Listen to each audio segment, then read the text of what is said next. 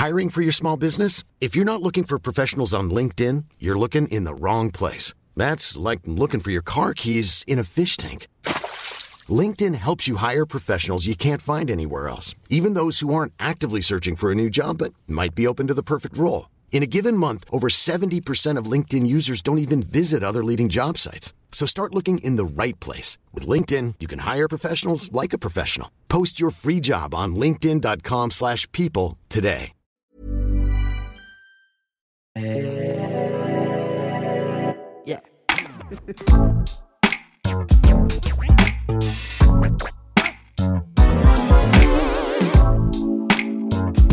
Podcast. Podcast. Salut, c'est Juliette Katz. Bienvenue dans le podcast. Le podcast, c'est votre espace de liberté dans lequel je vous donne rendez-vous chaque mardi sur toutes les plateformes de streaming audio. Chaque semaine, j'invite une personne pour discuter ensemble d'un sujet de société et on en parle de façon cash, sauf qu'aujourd'hui, je m'invite moi-même. Donc finalement, euh, bah, je suis seule je suis seule au monde. Non, on va pas avoir cette chanson en tête. J'espère que vous allez bien, euh, que vous passez une bonne semaine, que vous avez passé un bon week-end. Euh, J'avais envie de parler aujourd'hui de la peur et de, ma peur qui m'handicape depuis euh, un peu toujours. Bon, je sais pas par où, je sais pas comment je vais faire cet épisode parce que j'ai rien préparé. À chaque fois que je suis seule, je prépare pas les trucs. Je voulais vous parler de ça parce que je me rends compte que ça m'handicape de plus en plus dans ma vie. Euh, je pense qu'il faudrait revenir un peu à la base du truc, où euh, quand j'étais euh, plus jeune, un peu enfant, j'avais peur de rien, comme beaucoup d'enfants. Hein. On est naïf, on est un peu insouciant, innocent, etc. Et je pense que j'ai développé une peur euh, d'avoir mal, une peur de tomber, une peur de d'être mal aimé, de rejeter. euh, je sais pas, je dirais au milieu de la primaire, à partir, de, enfin à partir, j'en sais rien, je sais pas, à partir de 7 ans, un truc comme ça, peut-être un peu avant, un peu après. Et euh, j'ai des souvenirs en fait qui sont assez marquants où euh, mon père, pour lui, c'était c'était une notion de faiblesse un peu, d'avoir peur. Euh, je me souviens une fois, j'étais au ski avec mon, avec mon père et j'étais vraiment gamine, hein, j'avais genre 6-7 ans, et je tombe et je pleure. Mais genre, je pleure, genre, papa, viens m'aider. Et en fait, il s'est vénère de ouf. Et il est venu et ça l'a, ça l'a mis en colère. Et c'est vraiment un, souvenir assez marquant. Et je sais que maintenant, quand je parle de peur, de, euh, euh, j'ai peur de prendre le scooter, de rouler trop vite, j'ai peur de l'avion, c'est un truc qui l'énerve vachement. Donc, je pense avoir grandi dans un truc où mon père déteste la notion de la peur parce que pour lui, c'est une forme de, de, non-courage, quoi, de, de faiblesse. Et pour ma mère, euh, elle a vachement peur. Ma mère, elle a, beaucoup, beaucoup de peur ancrée en elle. Donc, je pense que j'ai dû prendre ça d'elle, certainement. Plus les miennes qui se sont, qui se sont fait seules, quoi. Donc, pour mon père, voilà, c'était un truc très difficile. euh, Enfin, très difficile, on va se calmer, mais un truc où ça, l'énervait que j'ai peur. Euh, mais c'est vrai qu'avec le temps, ça s'est vachement accentué. Et je crois que les peurs de ma mère m'ont fait peur. Les peurs de euh, on n'a pas d'argent, les peurs de, de, de, de mourir, euh, les peurs de, de plein de trucs, parfois de trucs qui n'ont pas de sens non plus. Donc j'ai un peu grandi, je pense, aussi dans l'adolescence avec un truc de fais attention, Juliette, un peu un truc de fais gaffe, prends pas le métro trop tard, fais attention quand tu traverses.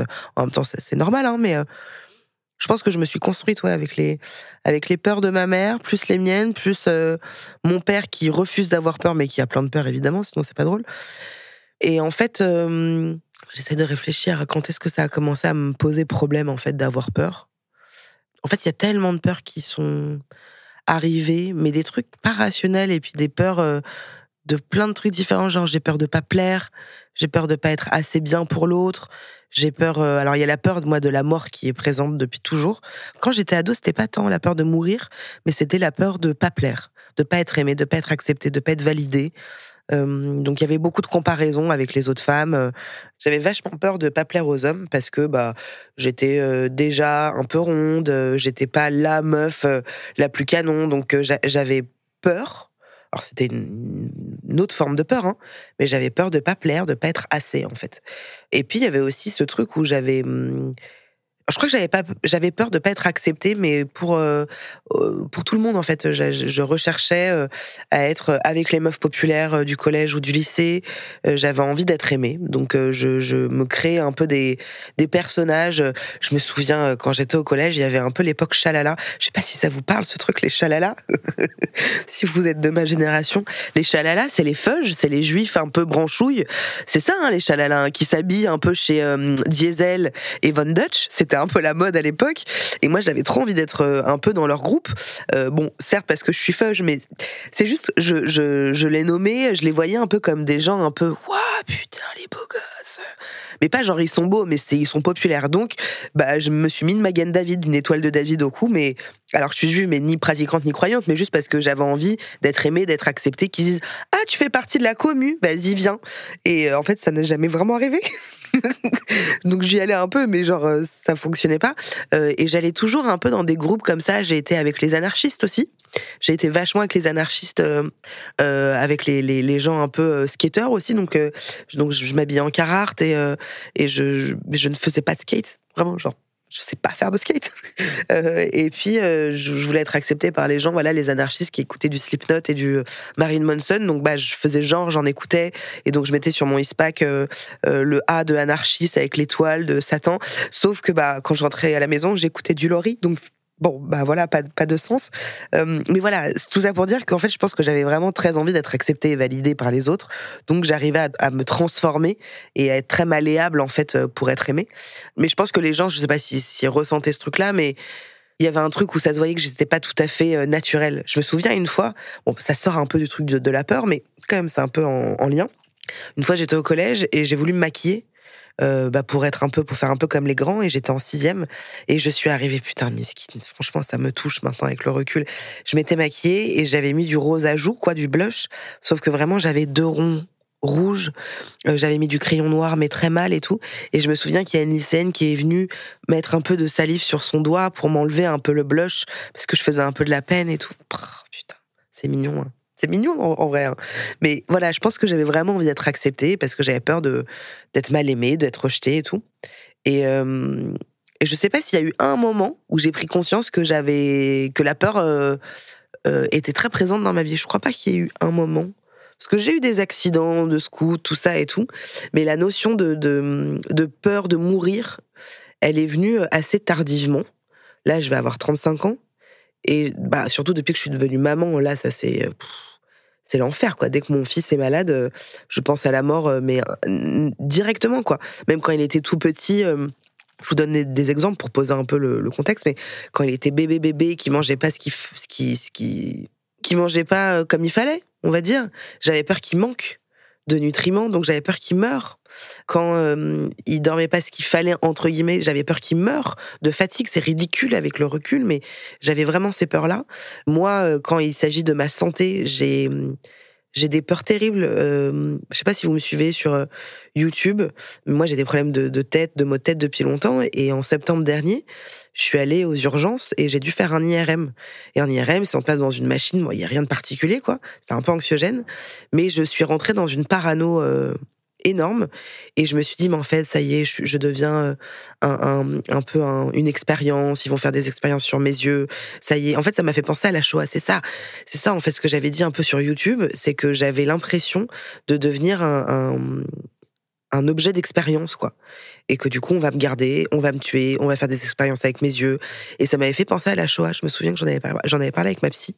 Parce que à la Shoah, il y avait ce truc-là. Hein. On faisait des expériences sur les femmes, les enfants. Euh, euh, et, ça m'a popé comme ça, un peu euh, trop bizarre. C'est trop bizarre, mais c'est peut-être parce que je suis allée aussi à Auschwitz et Birkenau. Bref, peut-être qu'il y a des trucs qui sont ancrés en moi. Comment on appelle ça? Des trucs euh, transgénérationnels, les mémoires transgénérationnelles? Je pense qu'il y a un truc comme ça qui qui qui m'anime. Oui, pas dans le bon sens quoi, mais il y a un peu ce truc-là. Bref, pour revenir aux, peurs, la, peur de, de la mort, c'est un truc qui m'effraie particulièrement parce qu'en fait j'ai peur c'est pas très joyeux comme épisode. Hein.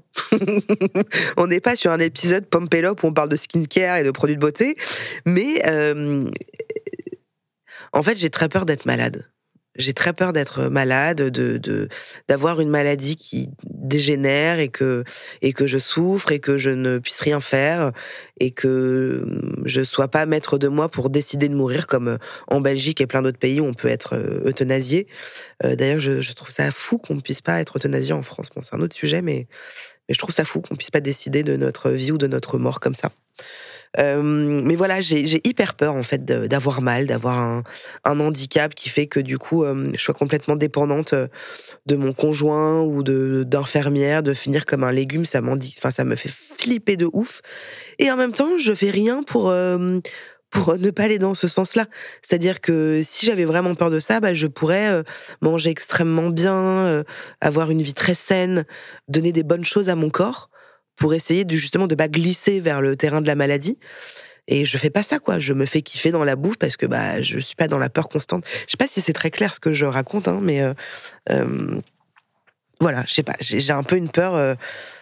Euh, j'ai très peur tout le temps. Euh, mon mec, euh, il, a eu mal. Alors, il avait pas mal au cœur, mais en fait, il disait qu'il avait mal au cœur pendant un moment. C'était dans cette zone-là. Et un jour, ça remonte à il y a quelques mois maintenant, il a appelé les urgences parce qu'il avait mal, quoi. Et donc, il avait peur de faire un arrêt, un truc et tout. Et j'ai, je, je, la parano s'est emparée de moi à tel point, c'est très intime, mais c'est pas grave. Je, je, quand il m'a raconté ça, mon cœur s'est emballé. J'ai dû aller aux toilettes, genre me vider parce que c'est genre ah, ah, ah, et j'ai tout de suite pensé au pire. J'ai tout de suite pensé au pire où je me suis dit c'est la dernière fois que je le vois. Euh, il va pas revenir, euh, il va mourir, on va lui découvrir une une maladie incurable. et c'est comme ça pour tout. Là, mon fils est malade. En fait, je pense que c'est une grippe. Et en fait, je pense au pire. Je me dis, en fait, il a une maladie, on n'arrive pas à savoir ce qu'il a. faut qu'il fasse des radios. Je, pars dans des, dans des flips énormes. Alors, ma mère, euh, en tant qu'ancienne bonne psy, euh, qu'elle pouvait, enfin, bonne psy, euh, me disait beaucoup et que je jouissais de mon symptôme. je pense que c'est quand même très déplacé de dire ça, mais en même temps, je pense qu'il y a une vérité.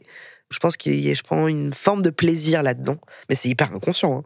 Pas du tout conscient, mais il y a une forme de, de plaisir. C'est pas du vrai plaisir, hein, mais d'un truc de. de je, je, je, pars dans des paranos. Je sais pas si vous êtes comme ça, les gens qui m'écoutent et les gens qui sont dans le studio. Si vous êtes comme ça à, psychoter sur des trucs. Et voilà, donc en fait, la peur euh, m'handicape parce que je. Il y a plein de trucs que j'ose pas faire à cause de ça. Je pense que j'ai peur de de briller. Il y a aussi ce truc qu'on on parle. Euh, je sais pas si ça vous parle, ce truc de la peur de réussir de réussir dans un domaine. Euh, après, bon, la notion de réussite, c'est la notion de l'échec, c'est aussi un truc euh, intéressant à les questionner, mais de réussir dans, dans, je sais pas, dans son domaine professionnel, ça peut faire flipper parce que d'un coup, on réussit, donc on peut, on s'autorise en fait, on s'autorise à réussir, on s'autorise à briller, donc ça veut dire qu'on peut le faire, on est capable de ça, et ça peut être flippant pour certains, certaines. Moi, j'ai pas, je peux avoir ça à un endroit, mais moi j'ai peur de, de au global, au-delà de la peur de la mort, parce que bon, il y a ce truc-là qui est présent, j'ai plus tant peur maintenant de plaire ou de pas plaire aux gens.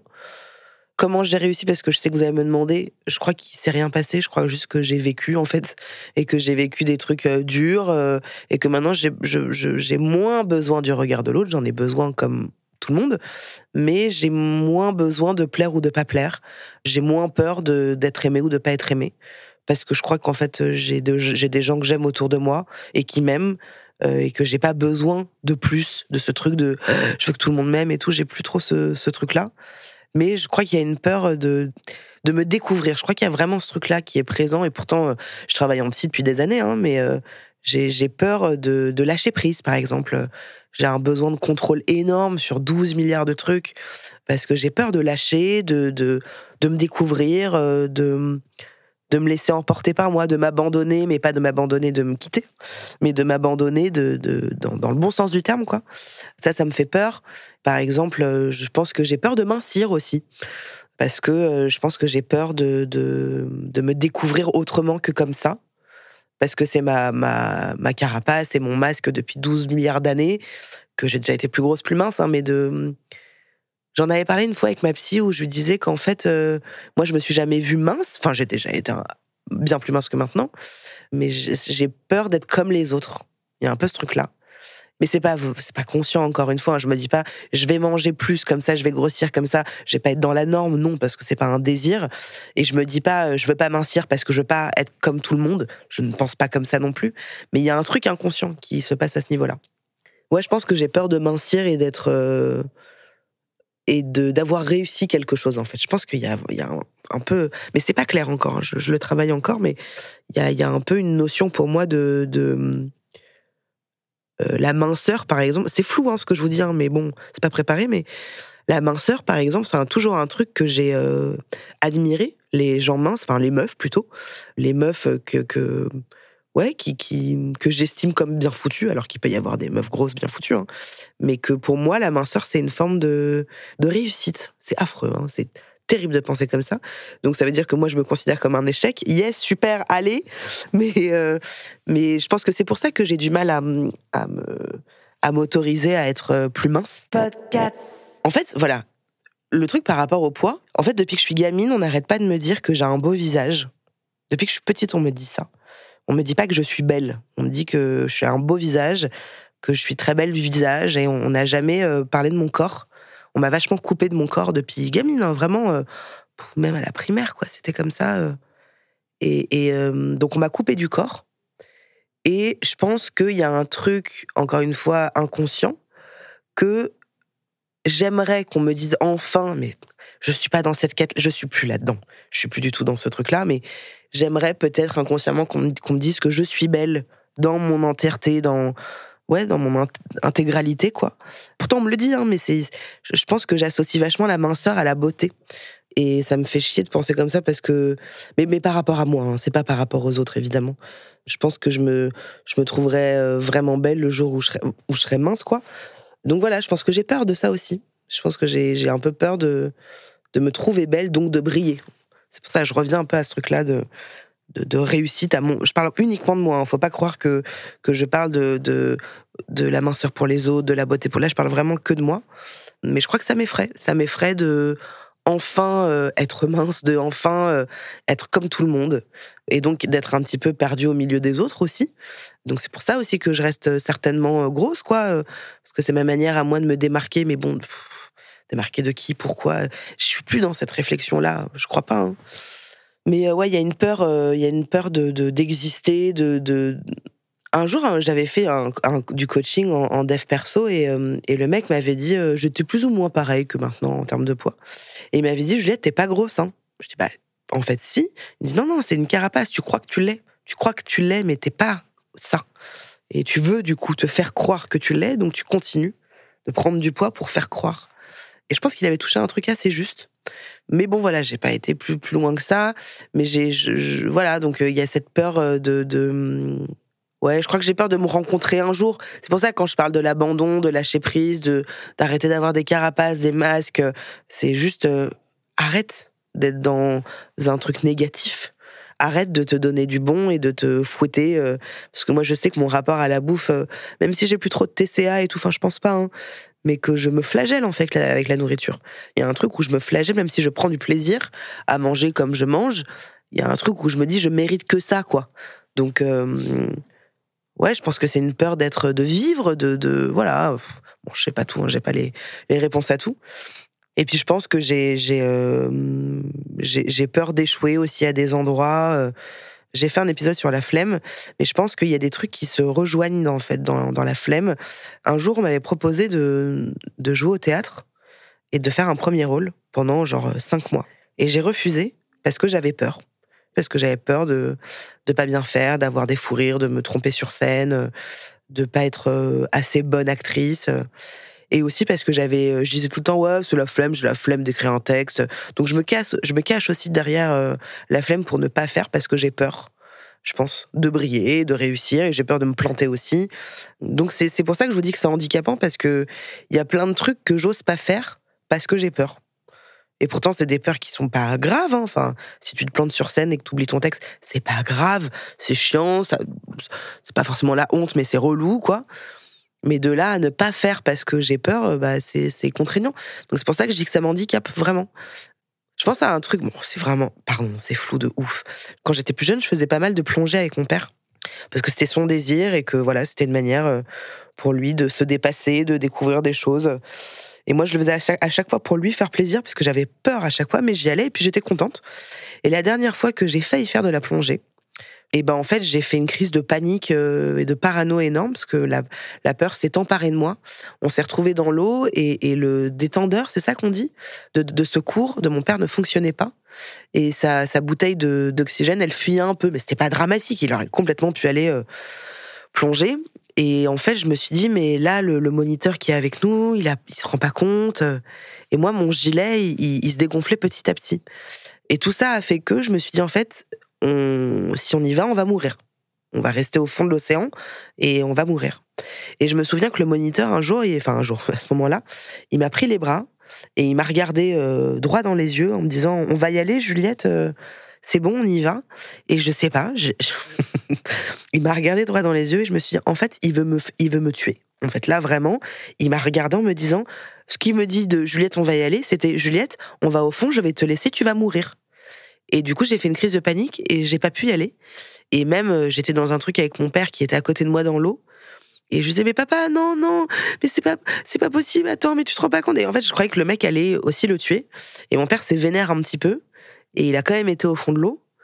Et moi, je suis remontée, je tremblais. Ma mère, elle était là. Euh, je tremblais parce que je m'étais dit, en fait, qu'il voulait me tuer, le mec, quoi.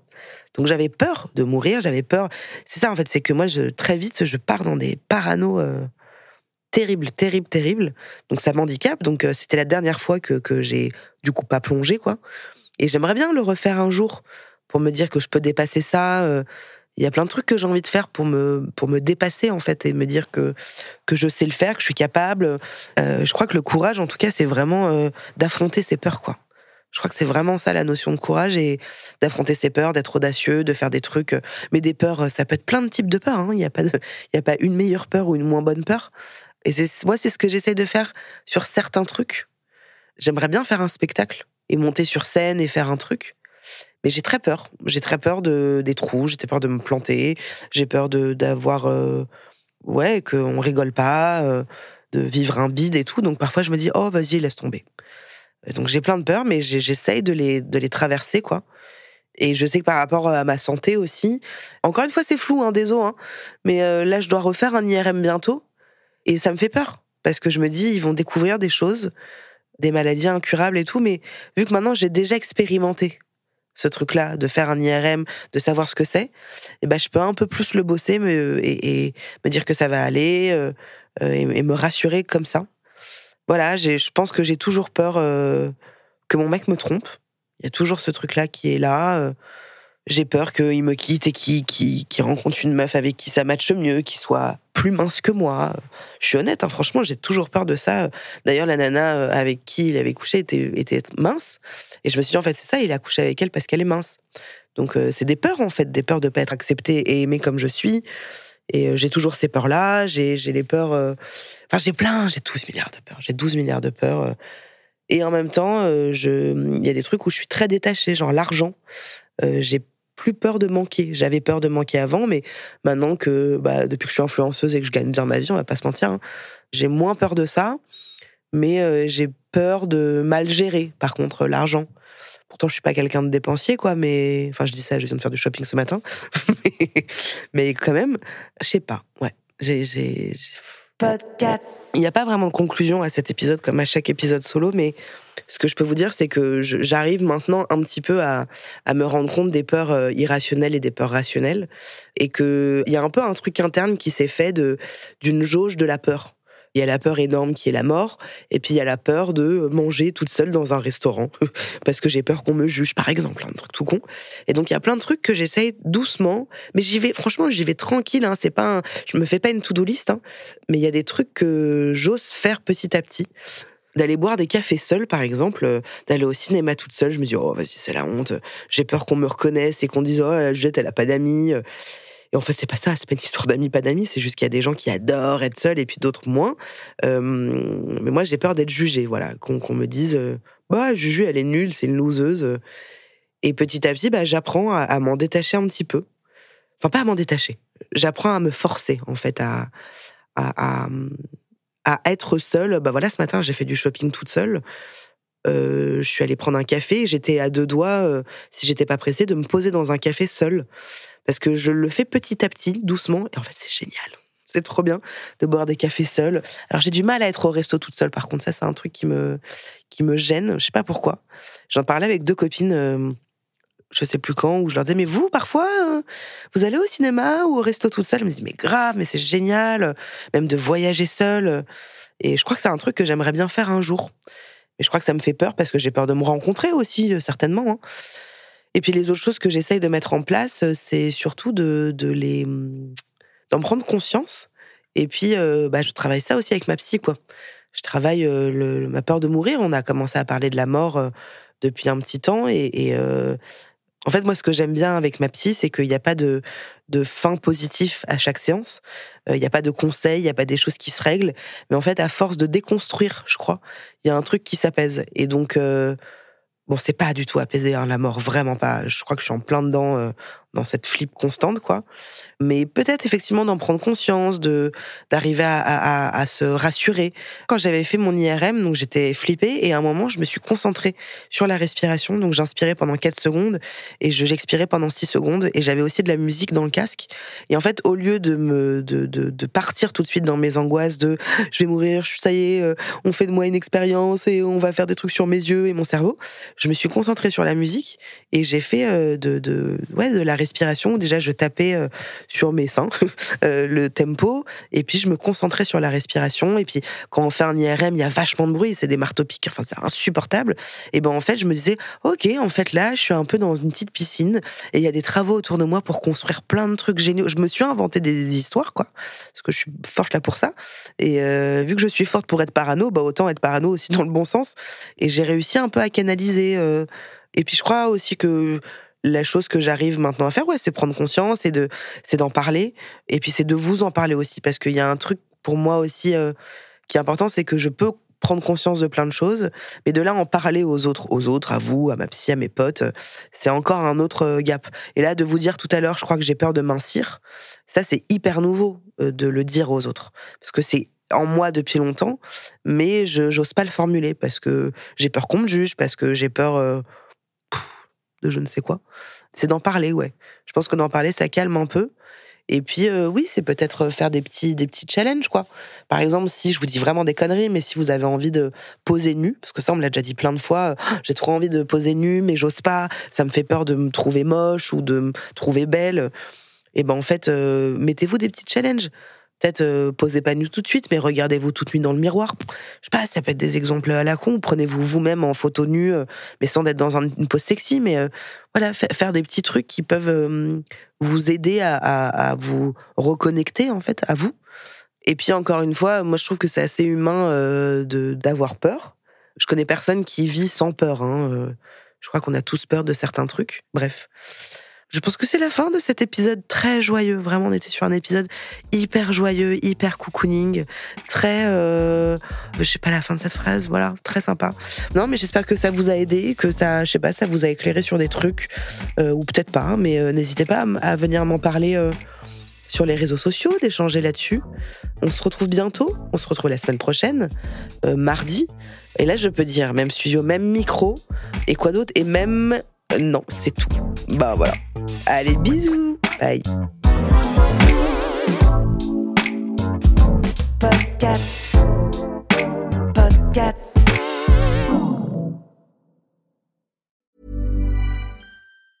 Hey, it's Danny Pellegrino from Everything Iconic. Ready to upgrade your style game without blowing your budget? Check out Quince. They've got all the good stuff shirts and polos, activewear, and fine leather goods all at 50 to 80% less than other high-end brands. And the best part? They're all about safe, ethical, and responsible manufacturing. Get that luxury vibe without the luxury price tag. Hit up quince.com slash upgrade for free shipping and 365 day returns on your next order. That's quince.com slash upgrade.